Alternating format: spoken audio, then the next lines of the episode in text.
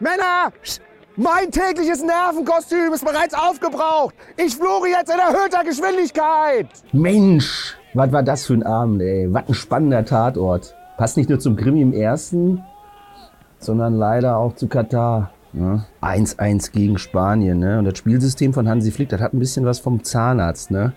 Der lebt auch von der Hand in den Mund. Und meistens fehlt mehr, ne? Als drinne ist. Die WM in Katar ist halt wie eine Wurzelbehandlung, maximal unangenehm. Wie nennt man einen holländischen Zahnchirurgen? Ein Kifferorthopäde.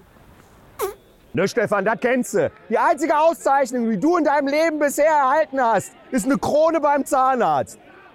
Der Hansi Flick, der hatte doch schwer, das muss man sagen. Ne? Du hast ja da bei der Weltmeisterschaft elf Individualmarken auf dem Platz rumlaufen, die das eigentlich nur machen, weil der weltweite Beraterstab aus dem Fußball anwesend ist, damit man den eigenen Marktwert irgendwie, äh, ihr sollt Weltmeister werden. Drei Generationen hast du auf dem Platz. Thomas Müller, der ist mittlerweile so alt, der reibt sich mit hochprozentigem ein, statt zu trinken. Und dem Musiala muss, glaube ich, mal jemandem sagen, ne? Fußball ist kein Ego-Shooter.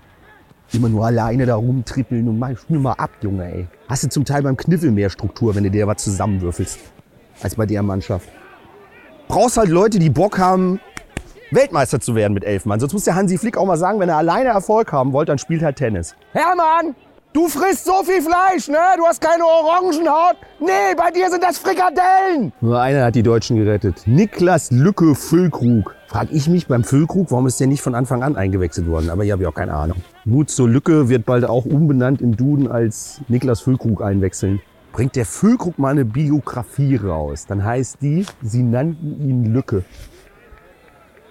Ich sehe schon, wenn der Flick irgendwann mal auf dem Arbeitsamt steht, sagt sie sie haben da 2022 in ihrem Lebenslauf eine Lücke. Sagt der Flick, ja.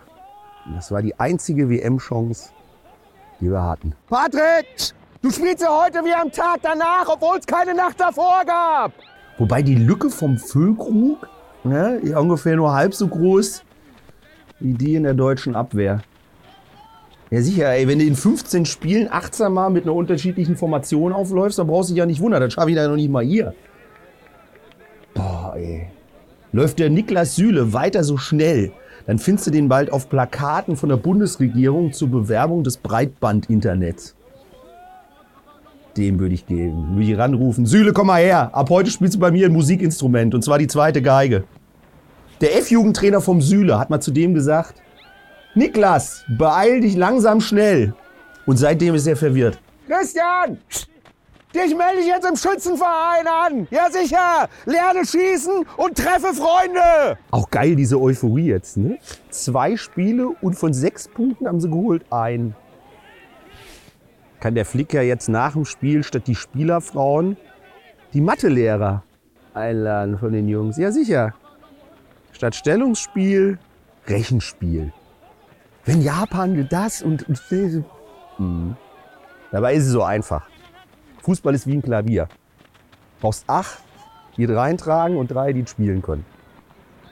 Die Deutschen suchen aber gerade noch die Tragegurte. Geil, Andi, wieder eine rote Karte. Warum ist bei dir eigentlich immer die Fresse größer als der Lebenswille? Die Chancen der Deutschen bei der WM noch was Positives zu reißen, ist ungefähr so, wie wenn ihr so einen total verkümmerten Weihnachtsbaum last minute irgendwo noch auf dem Weihnachtsmarkt schießt, nimmst den mit nach Hause, stellst ihn so hin und sagst, ah, den mache ich mir jetzt aber noch schön.